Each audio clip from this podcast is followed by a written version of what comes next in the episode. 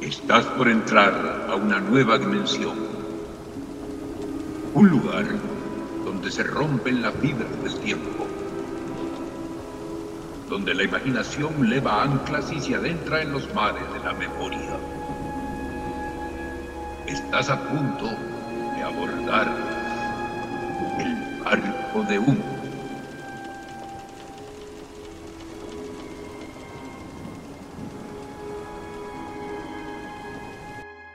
Pues eso, que salió una nueva temporada, o un, sí, una nueva temporada de Stan Raven. ¿Te acuerdas de Stan Raven? Te voy a ser completamente honesto. Eh, yo nunca, o sea, probablemente nunca vi Stan Raven un episodio completo. Porque yo era un niño que se molestaba muchísimo cuando pasaban series con personas reales en todos estos canales de comiquitas, pues. Ok. O sea, a mí me molestaba muchísimo, me, me pareció una falta de respeto que quitaran las comiquitas para que, para que empezaran a poner tipo series con personas, weón. Hasta que, bueno, podía comprender eh, que sí, que era Nickel. El príncipe Ya te iba a preguntar, te iba a preguntar por qué era Nickel, porque Eso estaba bueno, lo que pasa es que Nickelodeon tenía... que era Nickel, ¿sabes? Pero Disney tenía como todo un segmento de tres horas donde solo pasaban cosas y por eso nunca veía ese canal, pues. Igual cuando, cuando estaba en un sitio que había cable, pues porque por lo general no tenía, por lo general tenía como un cable todo trucho que, que, que estaba robado, tipo pegado de un poste. Entonces los únicos canales que tenía era que sí, Boomerang, ¿te acuerdas de Boomerang? sí, claro. Que al principio era un canal donde pasaban como caricaturas retro y después la vaina de vino en lo mismo, en un canal de puras series como Teenager, que supongo que buscaban competir con las de Disney Channel, eran malísimas. Pero sí, la verdad es que eran muy molestos. Era- eran como muy molestos los, los- las series estas como para, para adolescentes. Sí, exacto, porque eran para adolescentes y, y- y además, no sé, a mí me parecía demasiado raro ver un programa que tuviera como risas de fondo cuando era un niño, ¿sabes? Pero todas las series, todos los sitcoms tenían risas pregrabadas. Claro, yo no veía nada de niño. No veías ninguno, vale, Ninguno. vale. Veía que siquiera Nickel, porque de pronto no había más nada que ver, ¿sabes? O...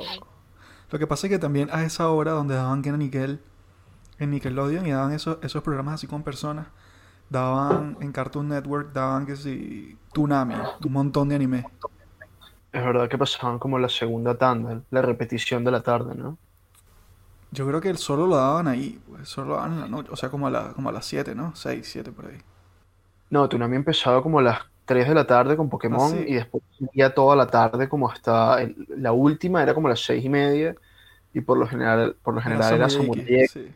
o, o los Caballeros del Zodiaco que también lo pasaban, lo intercalaban.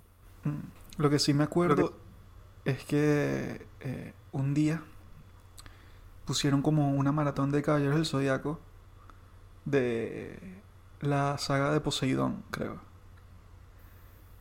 Es posible, Y sí. nunca más pasaron más nada de Caballeros del Zodiaco. Tipo, no había. er- fue increíble porque yo estaba, yo estaba viendo esa maratón y estaba muy feliz porque estaba viendo una maratón de Caballeros del Zodiaco. y estaban que en la saga de Hades. Y estaban peleando, weón, y estaban ahí cayéndose a golpes. Y como que hay un capítulo, no me acuerdo qué capítulo era, pero era un capítulo como cumbre. ¿Sabes? Era como que, bueno, al siguiente capítulo se define la vida de- de Seiya y el, y el otro caballero de armadura dorada.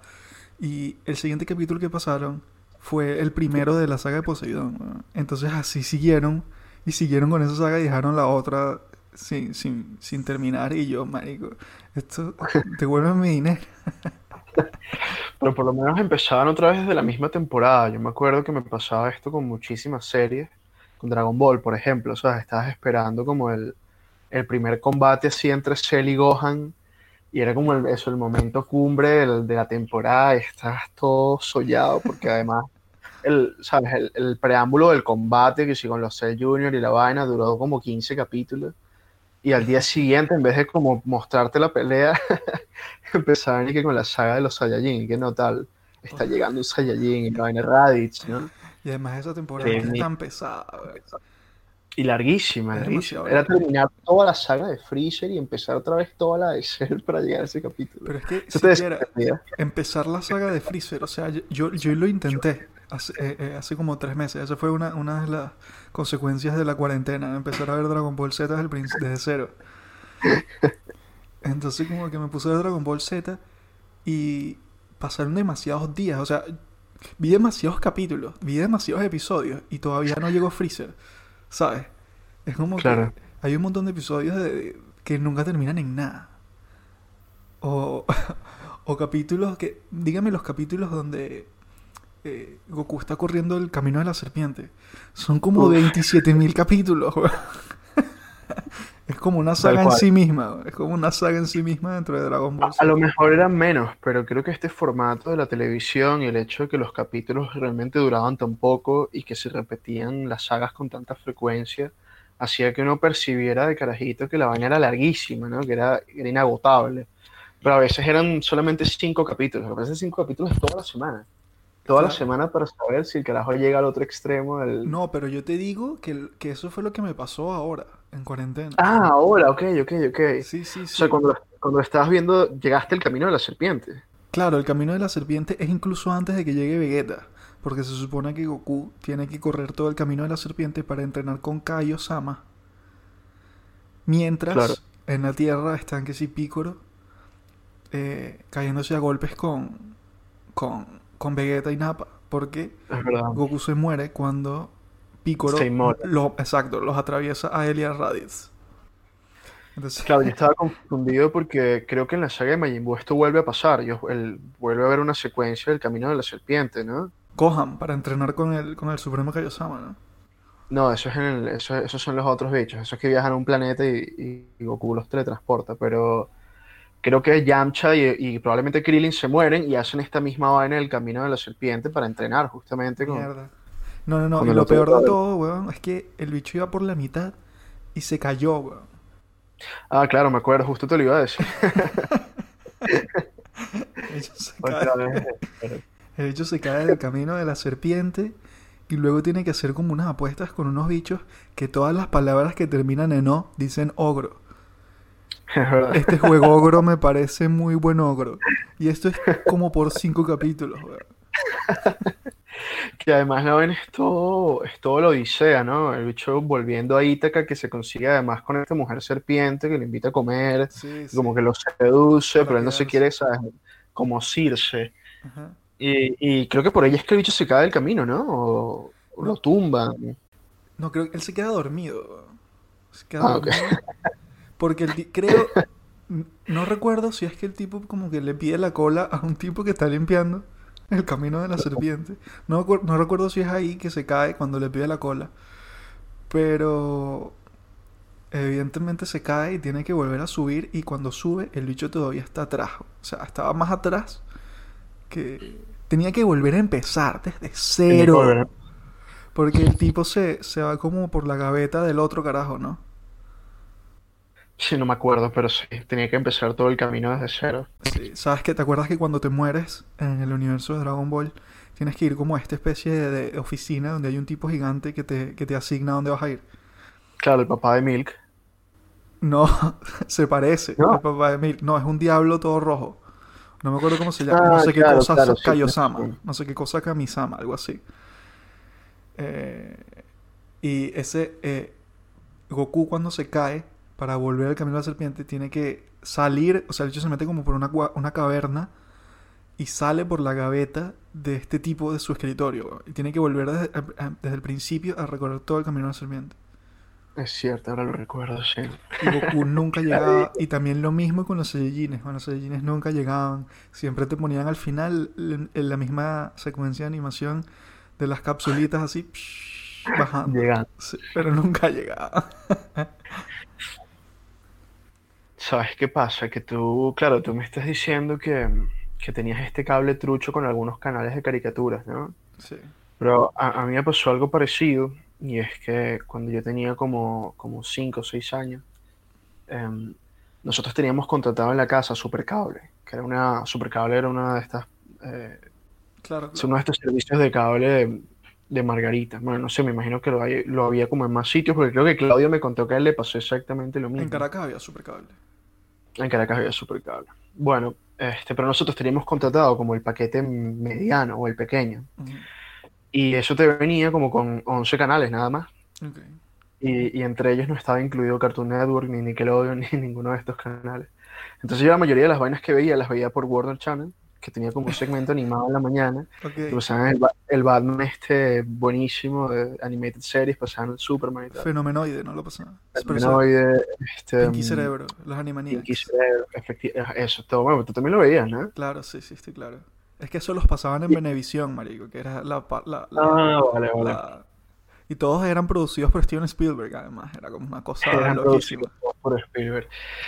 Y ahora que dices lo de los canales de, de- de televisión pública, el resto de las, de las comiquitas y del anime lo veía en Televen Yo todo lo vi en Televen y en o en. RCTV, que Yo- pasaban también como un segmento de Disney.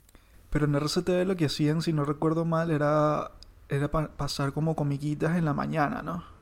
Pasaban que si Tommy Y- Jerry. Sí. Y los sábados en la tarde creo que también. Y pasaban muchas, muchas series de, de Disney. Cortos animados y películas de Disney. Y en Venevisión en la mañana pasaban todo eso de Warner. Que si el Claro. Coyote y el Correcaminos. Claro. Y en Televen Pero- los tipos estaban en el siglo XXVII y pasaban era Todo. anime. Shaman King, bueno, eh, Samurai X también lo pasaron un montón de años. Hasta Supercampeones. Uf. Una, una de mis memorias más antiguas, o sea, las más, re- de las más remotas, la tengo como con 3, 4 años sentado en el sofá de la casa de mis abuelos en Caracas, viendo Supercampeones por Televen. Y eh, Meteoro también. Meteoro. Además me acuerdo que era como un capítulo donde, donde el carajo tenía que competir y, bueno, no sé si esto pasaba en toda la, en toda la comiquita, pero metía al mono en la cajuela del, del coche. Y decía, ¿cómo va a llevar un mono? O sea, marico, yo se va a meter una carrera súper peligrosa y lo primero que pienso es, vamos a meter un mono en la cajuela del carro. ¿No viste el video ese de, de, una, de una gente que se tiró en parapente y había un gato escondido en, en el parapente? Y los bichos se dieron cuenta cuando estaban en el aire. y el gato estaba agarrado, marico, con toda su alma. Pobrecito. Bueno, a lo que llegaba, a lo que iba, Carlos, es que este, precisamente por no tener como toda esta programación animada para consumir, entonces yo me ponía a ver series. Y, y vi cosas muy raras, bueno, vi cosas muy finas como por ejemplo Los Tres Chiflados, ¿sabes? Me encantaba esa vaina.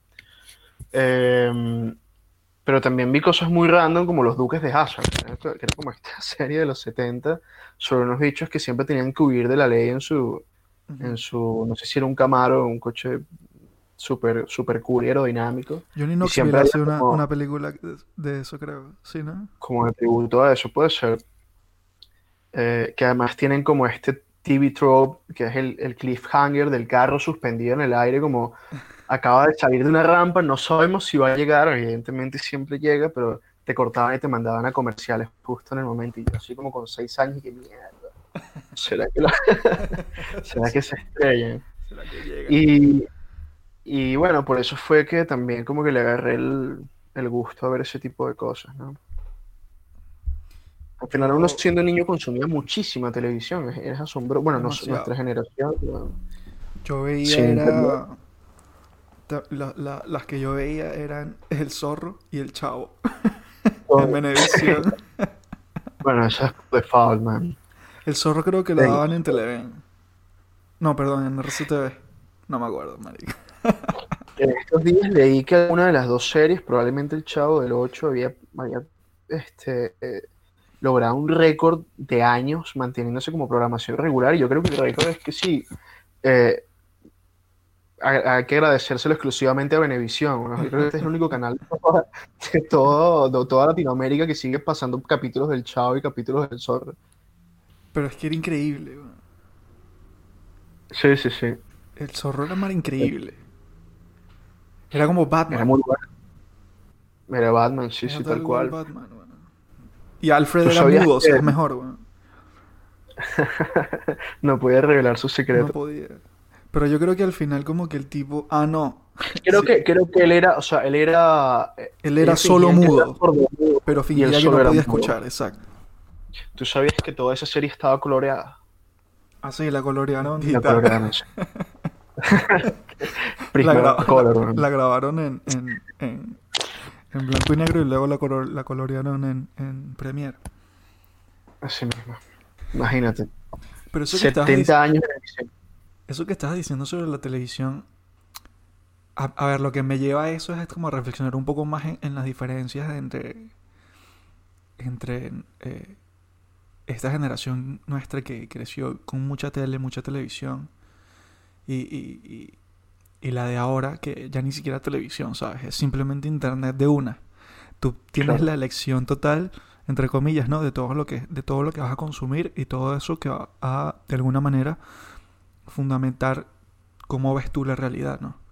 O sea, porque Claro. básicamente todo ese contenido que te estás descargando en la cabeza desde pequeño son eh, vainas que van a moldear, moldear cómo tú percibes el mundo, las decisiones que tomas, quién eres como persona.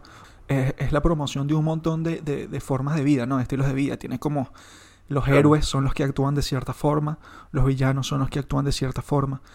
Y, y nosotros crecimos viendo un montón de, de- quizás no muchas, pero sí un montón de, de personajes muy cercanos al- a, lo que puede considerarse queer, ¿no? Claro. Y, y también el de- hay un detalle que es que eh, la mayoría eran malos. la mayoría de la gente, de los personajes queer eran malos. Eran, por ejemplo, estoy pensando en él, de, claro, Él, claro. de, de las chicas superpoderosas. Estoy pensando en el Diablo Rojo de Bucky Pollito. claro. Estoy pensando en Úrsula de la Sirenita. Claro.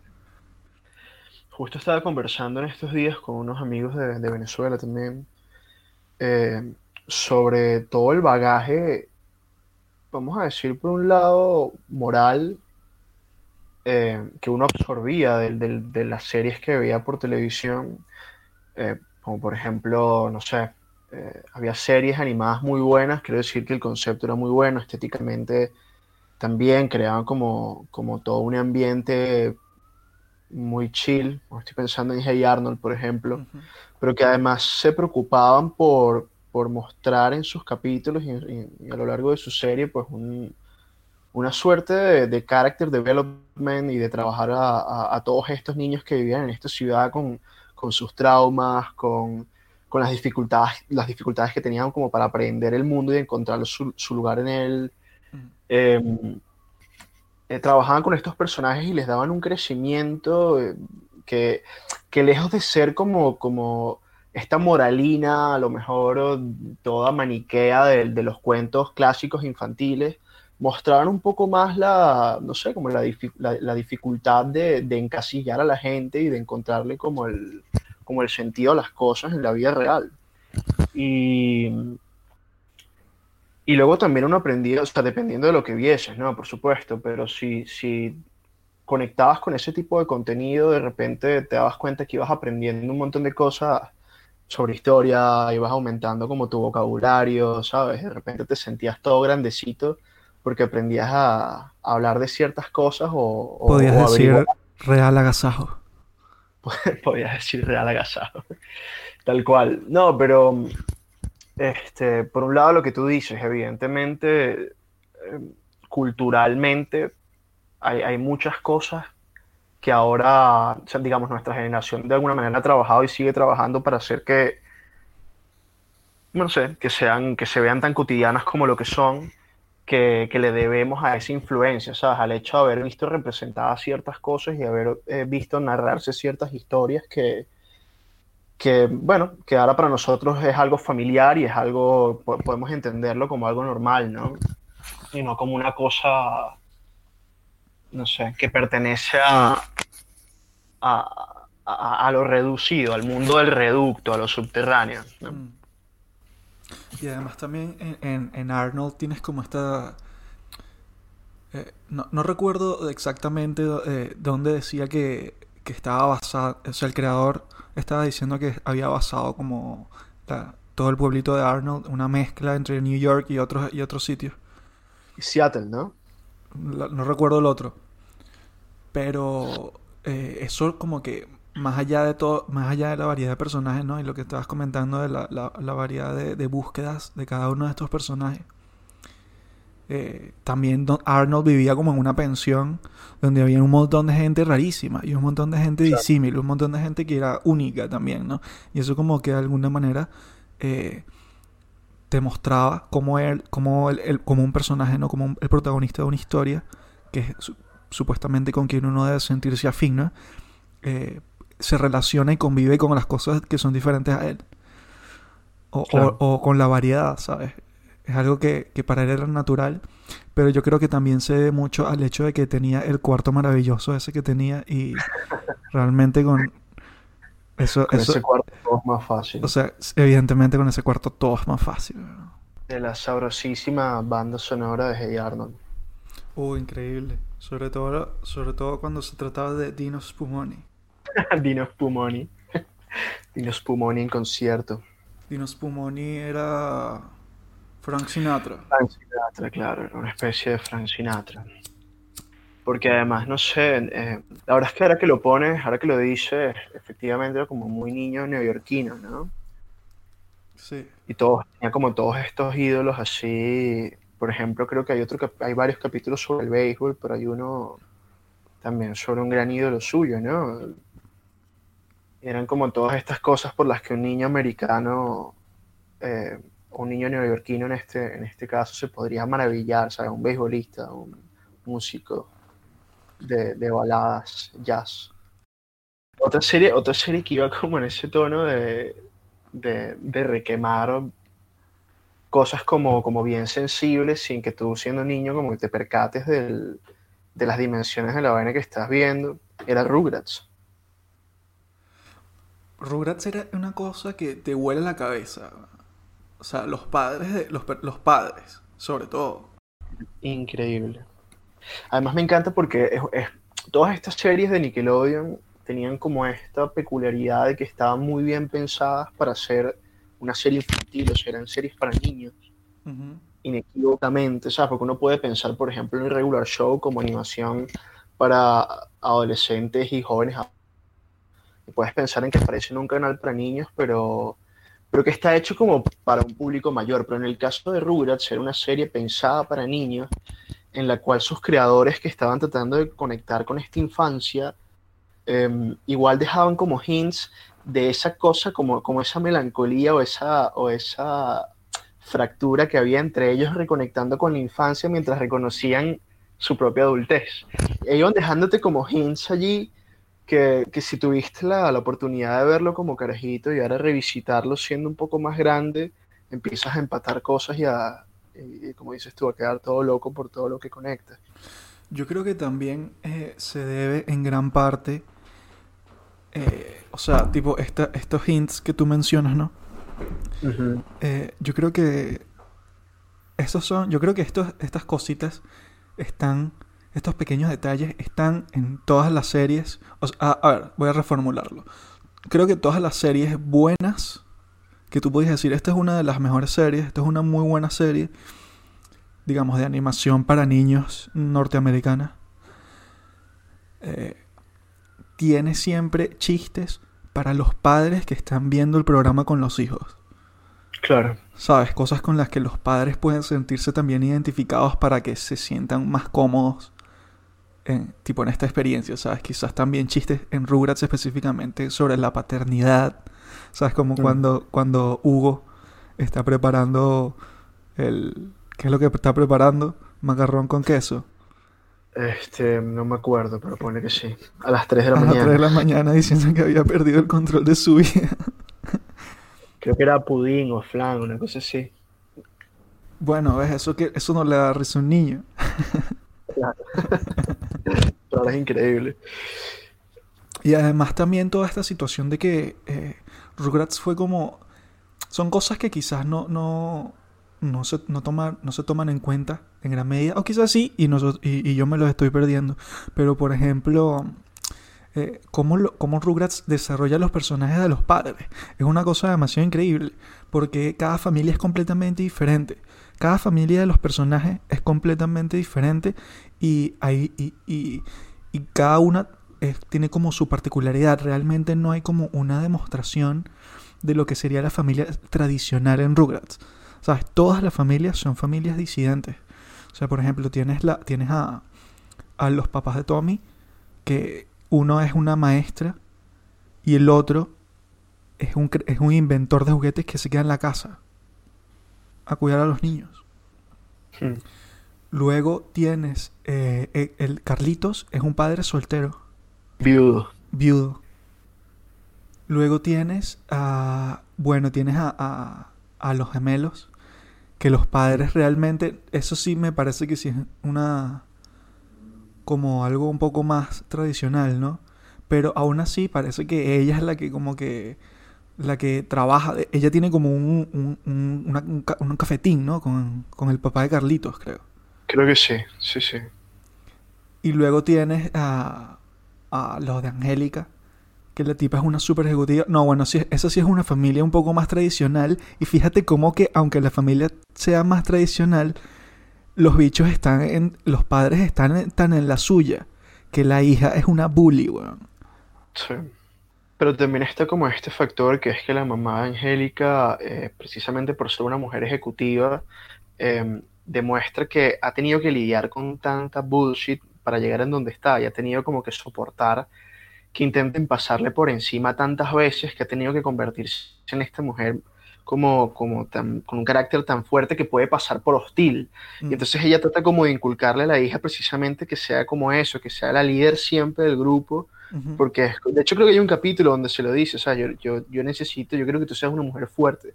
Mm. Y entonces Angélica tiene como esta idea de que ella está entonces validada para siempre eh, mandar por encima de los demás primitos y de ser la que decida y, y- y, bueno, influenciarlos a, a ellos, ¿sabes? Ser como la coach. En cada episodio es una es como una nueva lección para Angélica en el sentido de que ella se da cuenta o Tommy le enseña que es mejor trabajar en equipo, ¿no? De alguna manera. Sí, sí, tal cual. Pero es eso, la heterogeneidad de todos los personajes que, que de alguna manera además, digamos, hay, una, hay una organicidad también, ¿no? Está como todo muy bien, muy bien escrito, tipo, cómo se conoce esta gente, este, cómo las distintas motivaciones de los padres al final, y, y, y, ¿sabes? Los capítulos por lo general se tratan de estos bebés tratando de, de comprender qué demonios está pasando con la vida de los adultos a través de su perspectiva totalmente inocente, ¿no? Pero siempre está esto que están haciendo los adultos, ¿sabes? Que, que luego determina como toda la narrativa. Y es está muy bien ¿no? Sí, los episodios son que los tipos, no sé, de repente tienen que hacer, tienen que do their taxes. ¿Sabes? Y de repente los bichos se imaginan que tienen que construir unos taxis. ¿Sabes? O algo así. Hay un capítulo donde no sé si ellos están soñando o simplemente, creo que sí, creo que es una pesadilla de alguno de los bebés y se sueñan a todos adultos, entonces tienen como los cuerpos de los papás, pero siguen teniendo las mismas cabezotas de, de. Sí. Que termina Carlitos, sin, Carlitos, Carlitos, perdón, en cuclillas, así como que ya no quiero ser adulto nunca más. Paren esto. Bueno, pero es Todo básicamente, esa es básicamente la experiencia de la adultez, weón. Efectivamente. Mira, viste. Viste que hoy salió el Mario, el juego de Mario. All, 3D Ah, All salió. Stars. Ok. Hoy salió. Es en conmemoración del 35 aniversario de Mario. Ok. Y. De hecho, pusieron en, creo que pusieron en la, en el online, sabes que tienes los emuladores de, de Nintendo, de NES y de, de Super Nintendo, de NES, y pusieron también el gratuito del Nintendo Switch. ajá, del, del Switch, tienes el, el primer All Stars con, con los primeros juegos de Mario también a disposición. Ah, yo me puse a jugar el 1. Ok. Pero todavía no lo he pasado. Lo que pasa es que, o sea, ya lo había pasado, ¿no? En NES. Pero acá no tiene como unas funciones de rewind que me parece súper tramposo. Ah, y puedes guardar en cualquier sitio, sí, sí, No, es no. como un emulador. Ni siquiera puedes, ni siquiera es que puedes guardar en cualquier sitio. De repente puedes poner pause y puedes hacer, puedes retroceder. Como Puedes si rebobinar, sí. O sea, eso, eso es una mierda. Súper tramposo, pero bueno, Pero... por lo menos te puedes asegurar que vas a lograr pasar el Mario. Lo que no vi si pusieron fue el de Mario 35. que es contra otros 35 personas. Creo que no, o por lo menos yo lo he buscado y no me, no me sale. Es como el de Es como el Tetris. Tetris. Sí. Ese Tetris es increíble.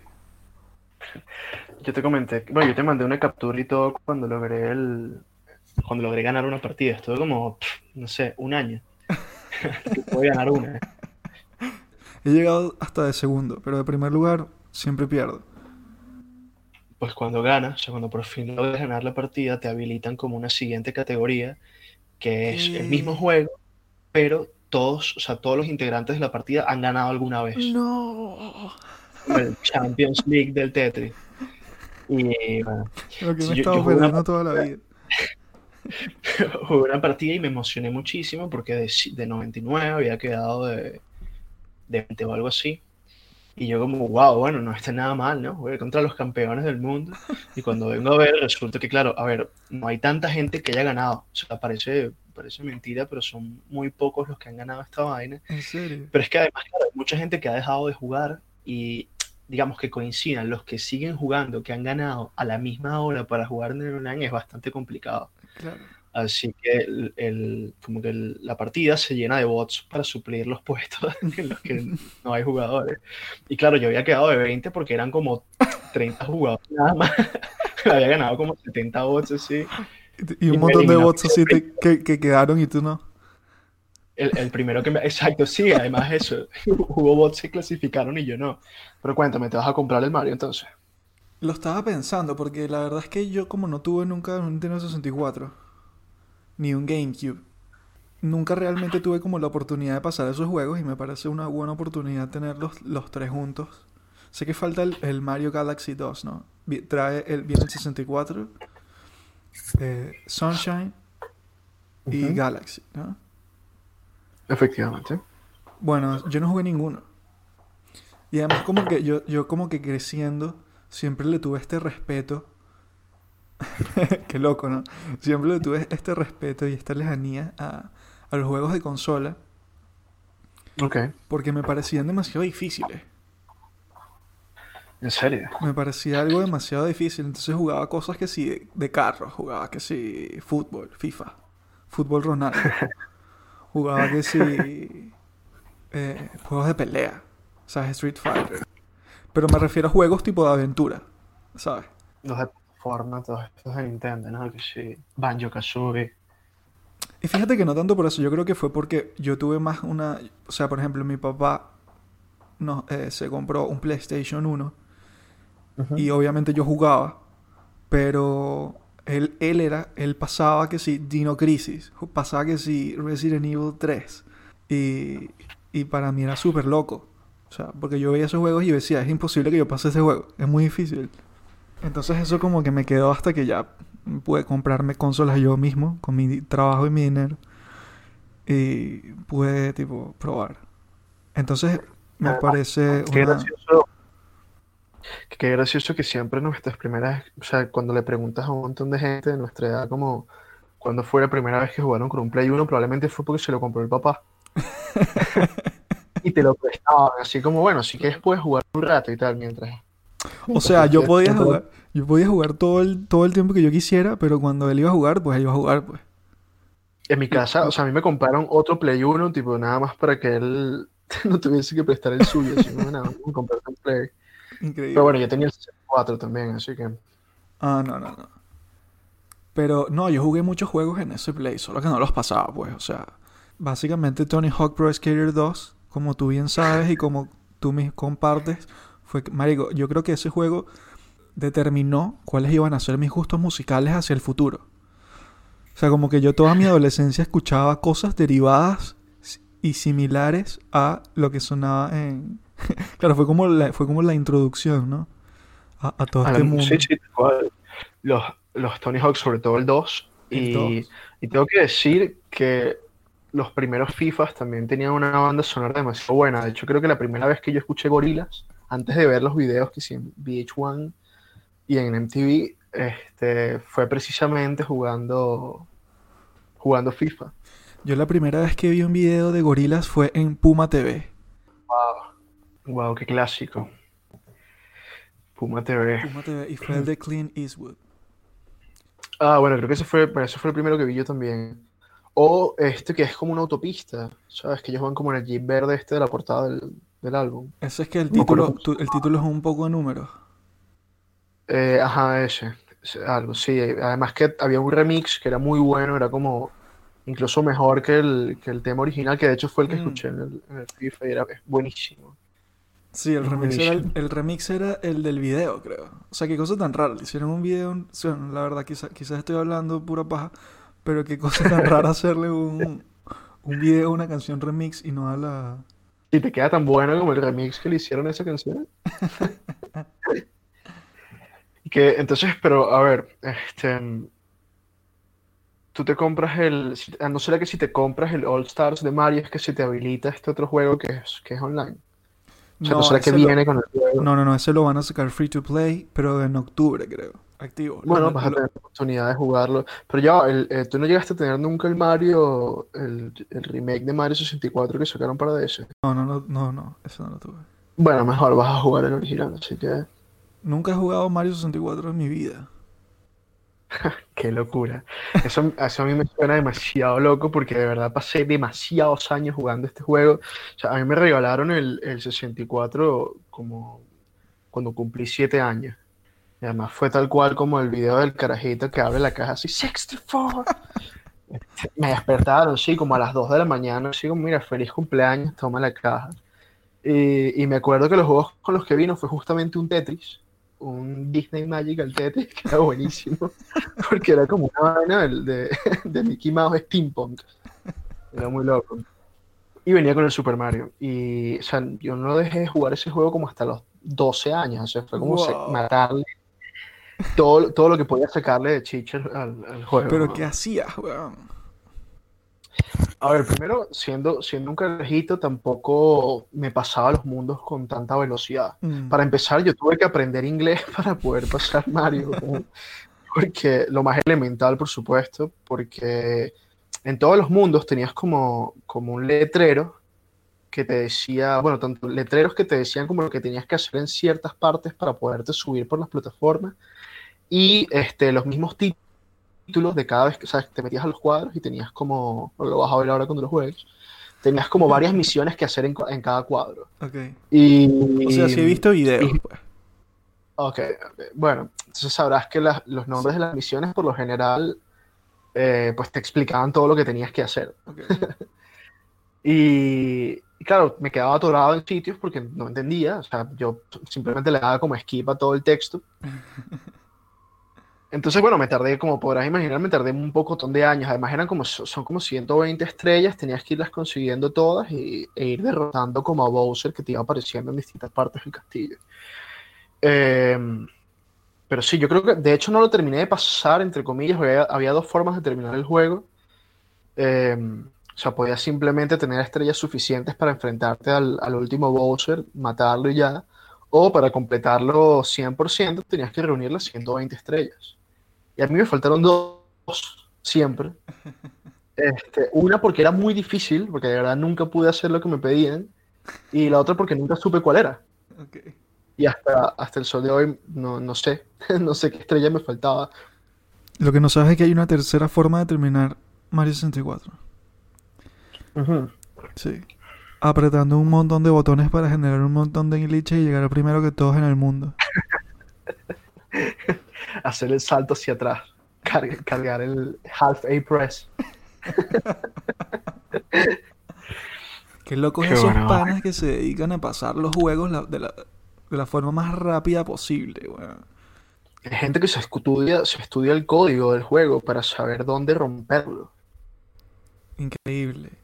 Pero es que además es así, o sea, hay unos que, hay unos que los, los pasan tipo normal sin hacer ningún glitch. Pero hay otros Claro. que se buscan todos los glitches del mundo. Bueno, hay un tipo que se pasa Pokémon Red, Pokémon Rojo, Ajá. y ni siquiera sale de la casa, weón. El tipo tiene que, el tipo tiene que apretar un montón de botones, taca, taca, poner select, no sé qué. Y de repente apareces en el Hall of Fame. Increíble. Bueno, hay, hay un pana que se pasa el Ocarina of Time y, y salta directamente del Deku Tree al, al castillo, ya al final. O sea, al Saltando combate contra atrás, ¿no? Ganondorf. saltando hacia atrás un montón de veces. El tipo como que salta hacia atrás y como que se va saliendo cada vez más del frame. Y salta hacia Sí. atrás y salta hacia atrás y salta hacia atrás y la vaina te lleva hasta que apareces en el castillo. Sale flotando así, sale disparado como un cañón y de repente aterriza en el castillo. Increíble. Yo he estado viendo muchos videos de, o sea, muchísimo contenido de, este tipo. Probablemente motivado por la absoluta ladilla de todos estos días de confinamiento. Y también por, por este hábito cada vez más frecuente de procrastinar dormir. ¿sabes? Como que te cuestes y podrías disfrutar de tus saludables ocho horas de sueño, pero en vez de eso decides quedarte unas tres horas más viendo, scrolleando estupideces en, en cualquier plataforma. YouTube. En YouTube, por ejemplo, sí, sí, sí. Entonces he visto de todo, ¿sabes? Desde videoensayos sobre, qué sé yo, jugadores de, de Smash Brothers Melee, ¿sabes? Y quién es el más dominante de la década, así, cosas bien serias, hasta, bueno, eso, playthroughs o, o gente que intenta pasarse los juegos con glitches o cosas por el estilo. Y bueno, he perdido mucho tiempo valioso en mi vida haciendo eso, pero Yo me puse bueno a ver un montón de videos en YouTube de gringos, bichos gringos del gueto, reaccionando a videos de rap de Latinoamérica. ah, eso es buenísimo. Es increíble. buenísimo. Hay un tipo que, que hace hood reactions. Hood Reactions. Hood reactions. Y el bicho tiene que ser unas reacciones a cancerbero. weón. Ah, tú me pasaste esto alguna vez. Eso es buenísimo, eso es increíble, es increíble. Porque además el tipo está legítimamente emocionado por lo que está escuchando. El tipo Se mete, se mete en ello. No se le entiende un coño, pero, pero bien. No, bueno, los bichos, hay unos que vacilan nada más la música, pero hay otros que entonces le ponen pausa y buscan la traducción y la traducción está toda mala. Ah, sí. No, Google Translate total. Unas cosas que no tienen sentido, dicen esas traducciones. weón. Pobres panas, weón, pensarán que escriben estos bichos. Yo también me he puesto a ver videos de reacciones, pero, pero mucho más pangolas que, que esto, ¿sabes? Tipo, además no solamente son cosas como sonsas, sino además altísimamente improbables.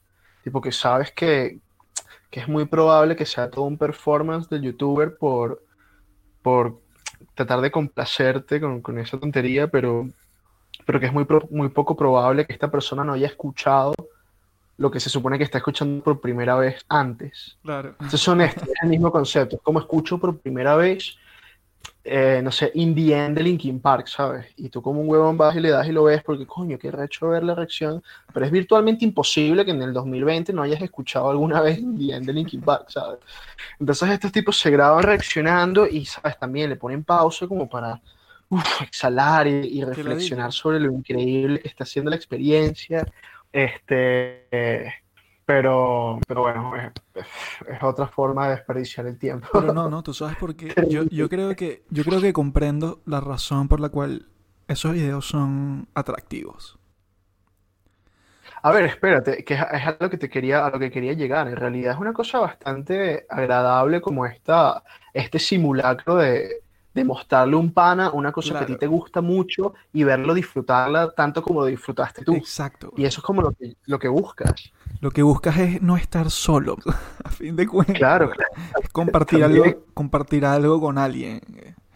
con yo me acuerdo que yo, yo me acuerdo que cuando yo fui a, a, a- a ver Star Wars episodio 7 en el cine, me gustó muchísimo y estaba muy emocionado. Bueno, y fui contigo, ¿no? Fui contigo a ver.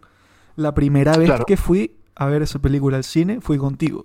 Y después fui como tres veces más con gente diferente, solo para estar con ellos durante esa experiencia, ¿sabes? Fue increíble. O sea, eh, yo disfruto mucho eso, pues, tipo, compartir cosas que me gustan con gente, como, bueno, precisamente como eso que estamos haciendo tú y yo ahora. Exacto.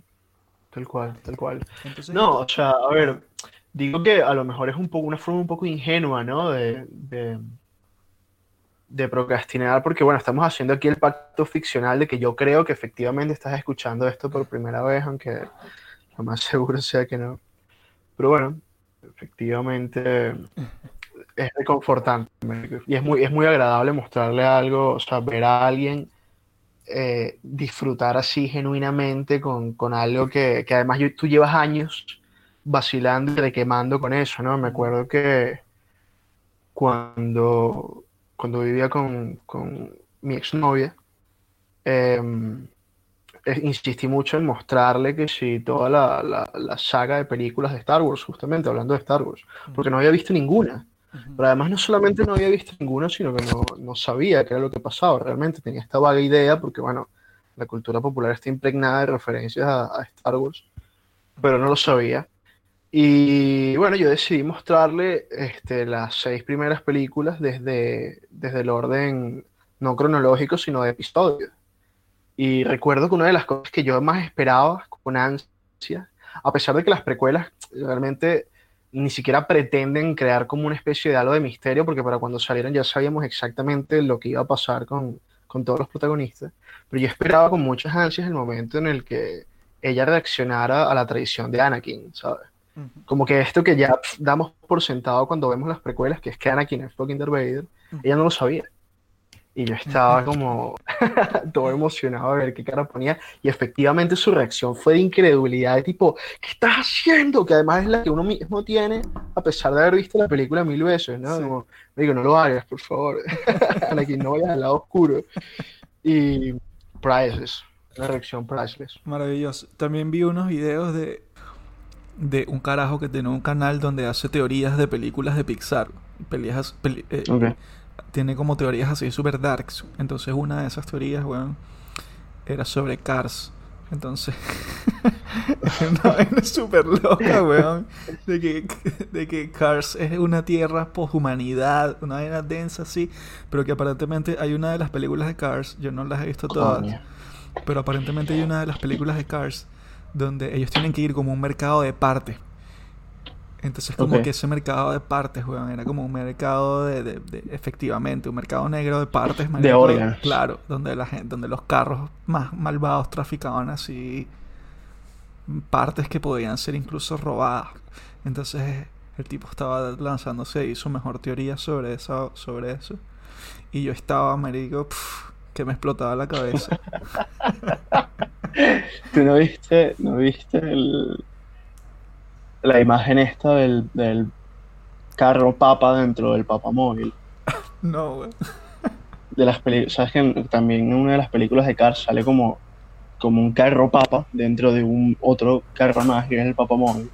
Y entonces el- la nota de la imagen era como un carajo reflexionando sobre que, bueno, si había un, un papa y Ah, dentro del universo de Cars tendría que haber también un, un papa, un coche Cristo, Sí. un carro crucificado. Claro, de hecho, estos eran los argumentos del ese, ese papa, ese papa de Cars es muy importante para la teoría de este pana, porque este pana estaba diciendo que él no, mira, él no estaba de acuerdo con lo que otros teorizaban que era que Cars, o sea, hay ramas de pensamiento de teoría de Cars.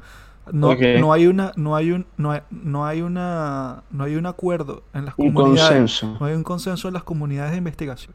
Unos creen que Cars, el mundo de Cars, es un mundo post-humanidad, donde la humanidad ha dejado de existir y ahora es gobernada por las máquinas, ¿no? Sin embargo, este pana estaba diciendo que él no estaba de acuerdo con esa rama de creencia, porque no, o sea, no todas las historias o no todos los universos que existan las máquinas, las máquinas obligatoriamente tuvieron que haber sido creadas por humanos. Y para, Ok. y para él demostrar esto, él dice que ni siquiera hay rastro de que la humanidad haya existido antes de los carros, porque de hecho todas las casas son como garajes. Y, y fortalecía su teoría diciendo que el papa de Cars era simplemente el emisario de una religión de Cars, marico, como la versión católica de Cars. Entonces imagínate, imagínate un dios carro, como un Transformer supremo. Ese sería como el dios así en, en el universo de Cars. O a lo mejor es uno de estos carros que. Uno de estos camiones, estas furgonetas que trasladan otros carros dentro. Pero muy, muy, muy grandes. Esos deben ser Muy, los muy funerarios, marico. Inmenso. Que cagada hacer una No, porque carroza también fúnebre. habría coches funerarios. Ah, ah, me Sí, pregunto, güey. ¿hay carrozas fúnebres en Cars? Tendrían que Tendría ser de que otro- haberlos, ¿no? tendrían que ser más grandes, tendrían que ser como O mate. simplemente.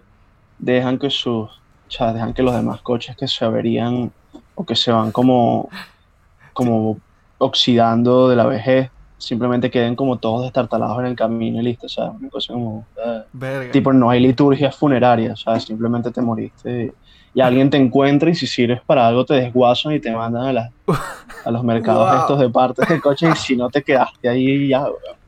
Wow. Si hubiese, si hubiese, si, si hubiese un Cristo car, de Cars, ¿qué carro sería Jesucristo? Mierda. O sea, tampoco es que yo sé mucho de carros. Porque ¿no? también estaría la discusión, o sea, pienso que tendría que haber no solamente determinar qué coche habrá sido, sino en el marco del discurso oficial de la religión de, de Cars, Mierda, marica. qué marca dicen que fue, Mierda. y a lo mejor no era. Yo me voy por lo simple y yo, yo podría afirmar que podría ser un DeLorean. Un DeLorean es como un buen carro Cristo. Bueno, marico, por lo menos un DeLorean podrías crucificarlo, Es verdad. te podrías abrir las puertas como así, ¿Viste? Más, más, más apoyo para mi Sí. teoría. pero ¿por qué crucificarías un carro? ¿Por qué no? O sea, no sería como más fácil demolerlo y atirarlo como una bola encima. Quizás no lo, quizás no lo crucificaron, sino que lo pasaron por una compactadora. Y los bichos se guindan una compacta, un cubito así en el, así donde van, donde ponen los daditos en el retrovisor. Ahí se guindan los- su cubito para, Pero para coño, recordar a el, el Cristo. tema es que un DeLorean es como un carro burda de, burda de futurista, ¿no? Burda, bueno, en realidad es un carro de los 80, pero con un concepto como muy vanguardista y tal. Bueno, pero te, y- te estás pensando en algo así como el, el, el, el carro de los En una picapiedras. cronología de los modelos. El, el carro de los picapiedras. Ese sería el carro de Jesucristo, algo así. No sé. Ese carro tenía un nombre. Como el, Un, un no, Lada, no, el piedra móvil, algo así. Era el piedra móvil. el tronco móvil. El tronco El móvil. tronco móvil. Igual esto, esto ha sido como en, lo- en, lo- en los periodos así de, de barco de humo donde uno anda fluyendo por la internet a ver qué onda. Y bueno, no, uno se encuentra con esas cosas. cosa, ¿no? Sí, uno se, uno se encuentra cosas y luego te vuela la cabeza pensar en torno a eso. Bueno, pues justamente me pasó en estos días con, con toda la polémica que hubo en torno a, a este premio de poesía de Espasa, de Ajá. al pelo. ¿Viste algo de eso? Toda la historia, toda esta historia es que el premio Espasa, o sea, este premio parece que no es la primera vez que, que ocurre este, un resultado como este, pues.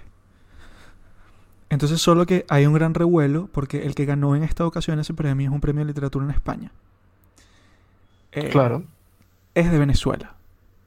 Ese es el, ese es el principal, ese es el punto principal. Que el tipo es de Venezuela. Porque esto pasa constantemente en, en, en el- en el- la industria editorial española. Entonces el asunto es que este tipo se ganó todo este dinero, no me acuerdo cuánto, cuánto dinero era. 30 mil euros, algo así. 35 mil euros. Puede ser. No me acuerdo, 20 mil euros quizás, no me acuerdo. Entonces, eh, cuando la gente fue a ver quién era el tipo, el tipo tenía unas frases así todas locas, en, en- en Instagram, que eran que si a veces cierro los ojos y el mundo se vuelve oscuro. ¿Sabes? O cosas como, cuando encuentres a la persona ideal, no dejes que se vaya. Quizás no vuelvas a tener la oportunidad. Entonces esas son las cosas que el pana tiene escritas y eso hizo que la gente dudara un montón. Ah, bueno, la otra cosa que tenía el pana además de esos textos eran miles de millones de seguidores. O sea, no sé cuántos, no sé cuántos exactamente, pero el pana tiene miles de millones de seguidores en Instagram. Y resulta que el veredicto del premio decía algo así como que su, una, que era- su poesía era como urbana y, era como afín con, con las nuevas ondas de, de la juventud y tal, ¿sabes? Entonces como que eso hizo dudar un poco de, de los de los de los parámetros del criterio eh, eh, bajo el cual se juzgó ese premio y después eh, nadie entendía muy bien qué, qué era lo que había pasado, porque el tipo, como que nadie sabía quién era, nadie lo conocía, el bicho no, no hablaba, no hacía nada. Y, o quizás la gente no se informaba bien, no lo sé. Pero entonces como que hicieron una, entrevista, el, país me parece hizo una entrevista donde eh, le preguntan a, a varios de los jurados sobre el ganador y sobre los criterios del- del premio. Y resulta que entrevistaron como a tres y los tres dijeron que ellos no estaban de acuerdo. Así que la verdad no sé, no sé cómo fue que salió ese premio. Sí, la verdad es que el, el grupo Planeta, que son los que están detrás de esta editorial, eh, tiene tiempo siendo cuestionado por, por sus criterios, ¿no? Sus criterios editoriales. Y se habla mucho de que, de que se busca premiar como este apetito por la novedad y por, por los influencers y tal, y que bueno. Y en, en ese sentido, este, no es la primera vez que se cuestiona la calidad lírica de, de alguno, algún ganador de estos premios que se han otorgado recientemente, ¿no?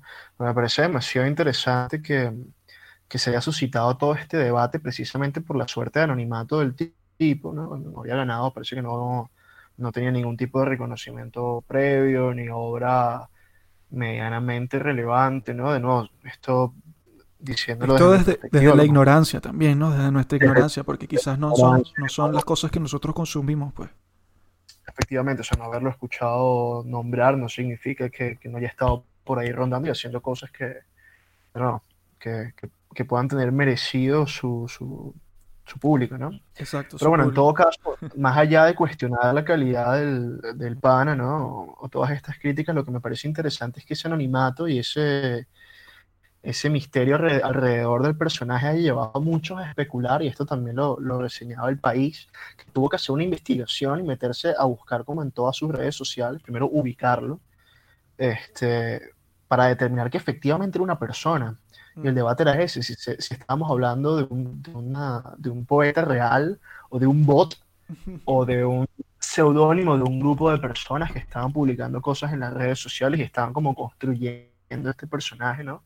Como, como laboratorios de popularidad para vender libros, ¿no? Me Mm. parece, me parece muy loco que, que vivamos en un contexto en el cual esta discusión no solamente sea pertinente, sino que además el, digamos, la, el escepticismo, la suspicacia esté justificada y te tengas que empezar a preguntar como, bueno, ¿en qué medida me pueden colar contenido, este, entretenimiento generado por, por una inteligencia artificial o, o- siguiendo, qué sé yo, un, un método, ¿no? Un, mecanismo, o una cosa completamente arbitraria, algo que sea completamente random generated, y tú lo consumirías perfectamente sin, sin cuestionarte como, bueno, ¿quién hizo esto? De hecho, estaba, estaba viendo un video de una, creo que esto es muy raro, lo vi porque se en un meme, este, como un fragmento de una serie para niños que se llama VeggieTales, ¿sabes, ¿sabes cuál es? No, no sé cuál es. Bueno, no creo que no es, no importa, pero em, tiene una animación en 3D así como muy primeros años de Pixar, está como muy mal hecho, supongo que adrede o por cuestiones de presupuesto. Tipo la, serie, un- tipo tiene- la serie de Transformers, Beast Wars, ¿te acuerdas?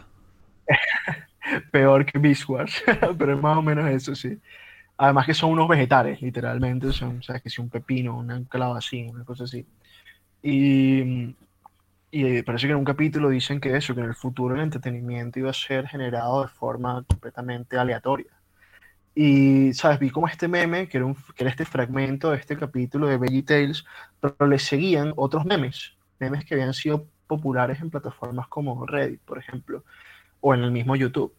Y el meme era básicamente una sucesión de cortos de distintas cosas, exacto, completamente eh, aleatorias eh, y súper absurdas. O sea, era como un pasticho de lo absurdo.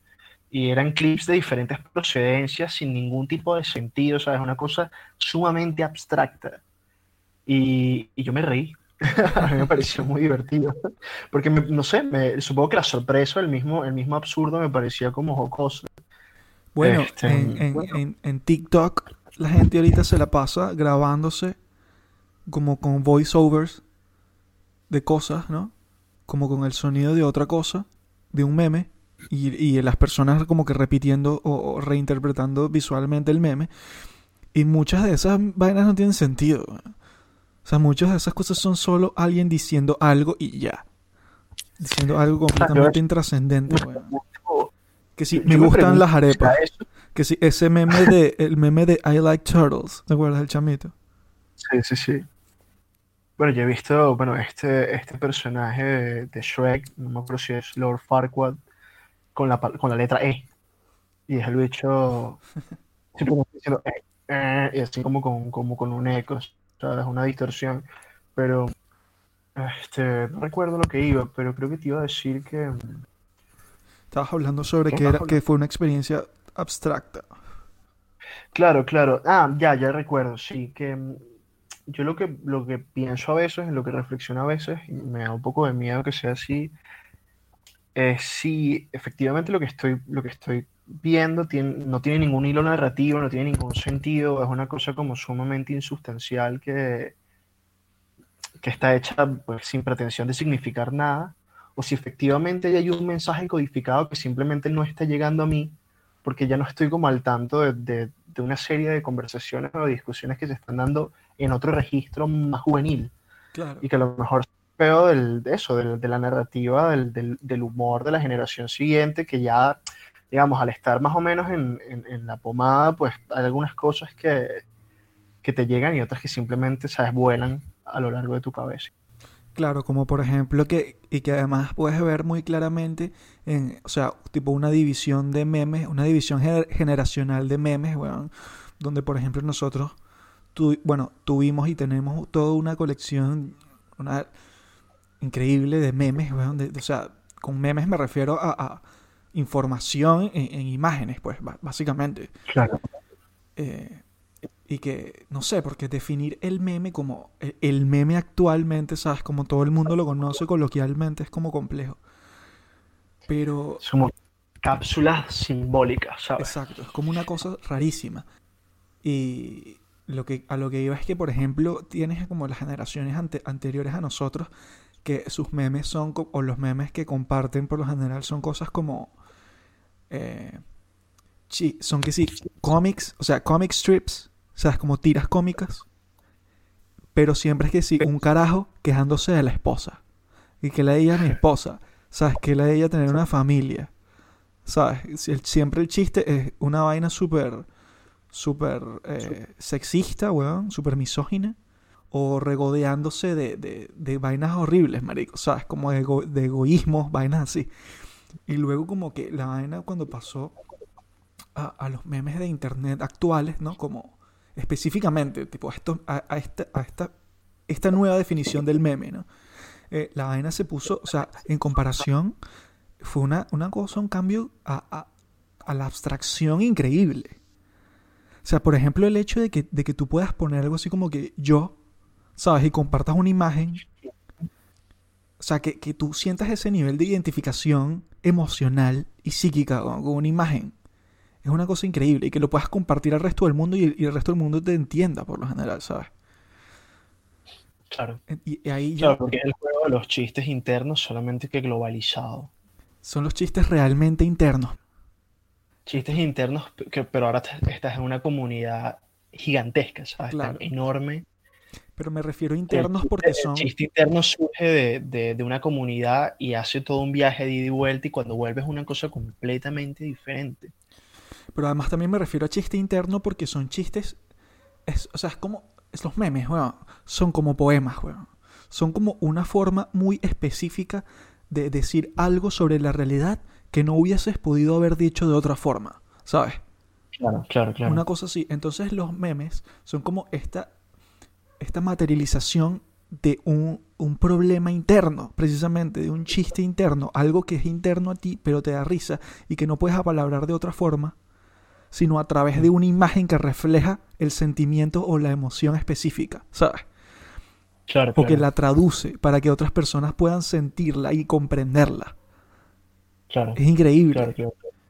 Y bueno, Sí, el, es el- el nivel de abstracción... hecho- El nivel de abstracción que pasó de estos strips a nuestros memes, me imagino que, se, que es y será tan abismal como los nuevos, precisamente lo que tú estás comentando.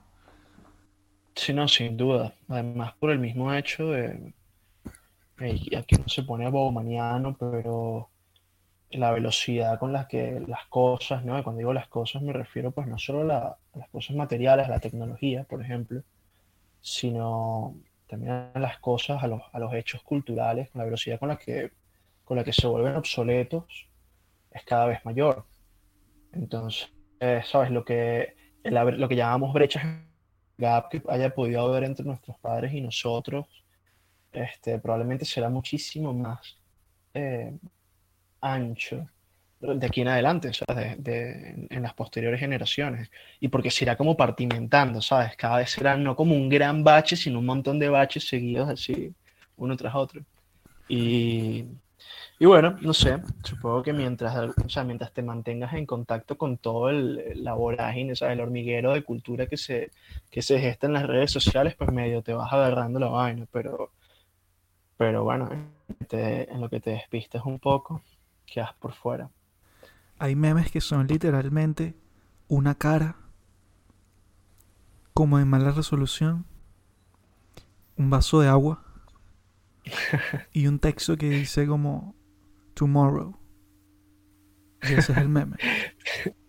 ¿Me acuerdas que, que estuvo este metameme que era como hacer un calendario con los memes más relevantes de cada mes, ¿sabes? Hacer como un meme review del año, pero entonces esto, ¿sabes? Esto transitó a convertirse en eso, en un metameme. Entonces era como, bueno, el calendario de los que van a ser los memes más relevantes del año que viene.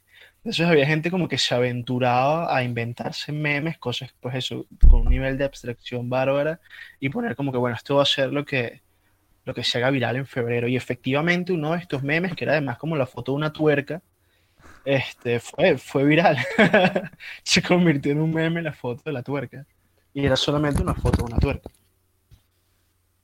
Increíble. Es un tema como performático incluso, ¿sabes? Hay un, hay un arte del meme. Hay un- arte curatorial del meme. Pues sí, ¿no? Sí, sí, Sí, sí. Curar memes, Pues, eh, curar memes, meme. mira, curar memes es un empleo, weón. Es un trabajo. Bueno, sí, sí lo es, hacer. Sí, efectivamente. Efectivamente lo es. Bueno, toda la publicidad. O sea, esto, esto de querer generar contenido viral. La necesidad de poder generar contenido viral. Increíble. Ahora, ahora justamente se está volviendo un meme. Bueno, supongo que, que así como el meme es una hechura, una experiencia que, que convertimos hechura para los demás, hay hechos, ¿no? de la realidad misma que, como dices tú, solo pueden tener sentido reinterpretado como meme. Uno de esos es eh, el, el fenómeno de lo increíblemente famoso el- y lo increíblemente raro que es la hamburguesa de Travis Scott.